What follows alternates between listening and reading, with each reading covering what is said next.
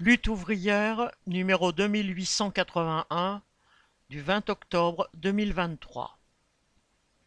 À Gaza, la barbarie engendrée par la domination des grandes puissances. Rubrique éditoriale. À Gaza, la barbarie engendrée par la domination des grandes puissances.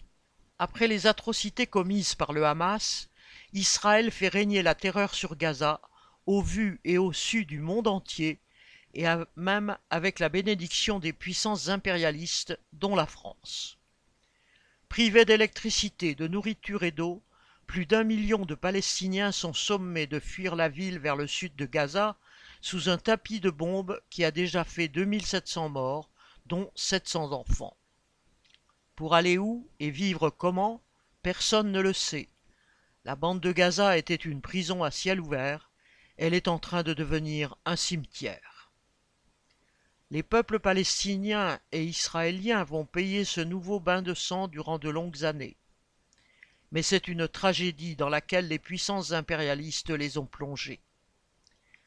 La guerre entre Israël et la Palestine n'est pas née de haines ancestrales ni d'un conflit religieux.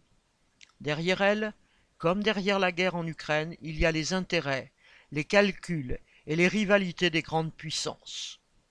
Pour comprendre ce drame, il faut remonter à la Première Guerre mondiale quand la France et la Grande-Bretagne se partageaient le Proche-Orient, alors partie de l'Empire ottoman. En 1917, la Grande-Bretagne, par la voix de son ministre des Affaires étrangères, Balfour, promettait aux organisations sionistes la création d'un foyer national juif en Palestine. Parallèlement, elle s'engageait auprès des Arabes pour créer, après-guerre, un vaste royaume incluant la Palestine. La Palestine devenait ainsi une terre deux fois promise. Et ce n'était pas pour faire vivre les deux peuples en bonne entente, c'était pour les utiliser l'un contre l'autre, comme les puissances européennes le firent dans tant de colonies. Comble de cynisme, à partir de 1939, les dirigeants britanniques fermèrent les portes aux juifs persécutés dans toute l'Europe, puis à ceux qui avaient survécu à l'extermination nazie. Il s'agissait cette fois de s'attacher les faveurs des Arabes. Après la guerre, les grandes puissances, et en particulier les États-Unis, désormais maîtres du monde, ont entériné la création d'Israël contre la volonté des États arabes voisins. Les Palestiniens étaient chassés en masse, transformés en réfugiés à vie dans des camps surpeuplés ou en citoyens de seconde zone en Israël. Les États-Unis comprirent tout l'intérêt qu'ils pouvaient retirer de l'existence d'un État tel qu'Israël dans cette région riche en pétrole, mais aussi traversée par de profondes inégalités et une grande misère. Ils firent donc d'Israël leur allié et premier défenseur dans la région. Les puissances impérialistes n'agirent ni par humanité, ni en reconnaissance du génocide, comme elles le prétendent aujourd'hui.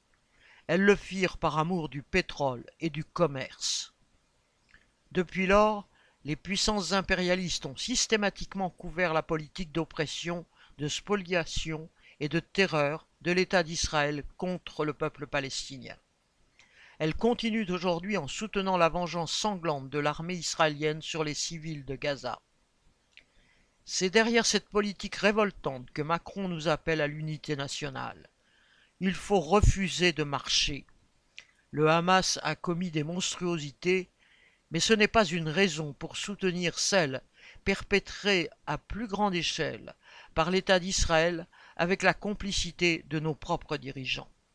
C'est précisément cette politique de terreur qui permet au Hamas de recruter. Les gouvernants des grandes puissances mettent de l'huile sur le feu partout, au Moyen-Orient, en Ukraine, en Asie. Ils nous entraînent dans une évolution guerrière catastrophique.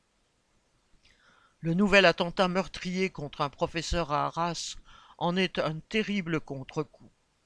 Là encore, le gouvernement nous appelle à défendre, entre guillemets, nos valeurs, alors que toute sa politique consiste à épouser les postures d'extrême droite, à stigmatiser les musulmans et les travailleurs immigrés.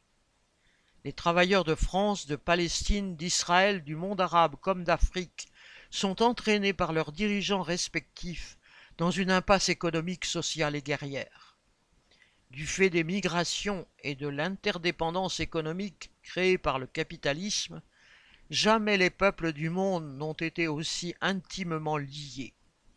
Mais la politique de la classe dominante, qui consiste à diviser pour régner, creuse des fossés de haine et de sang entre peuples voisins, voire entre travailleurs d'un même pays.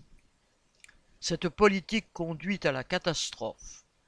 L'appel de Karl Marx, guillemets, prolétaires de tous les pays, unissons-nous, fermez les guillemets, doit être relayé par tous les travailleurs conscients.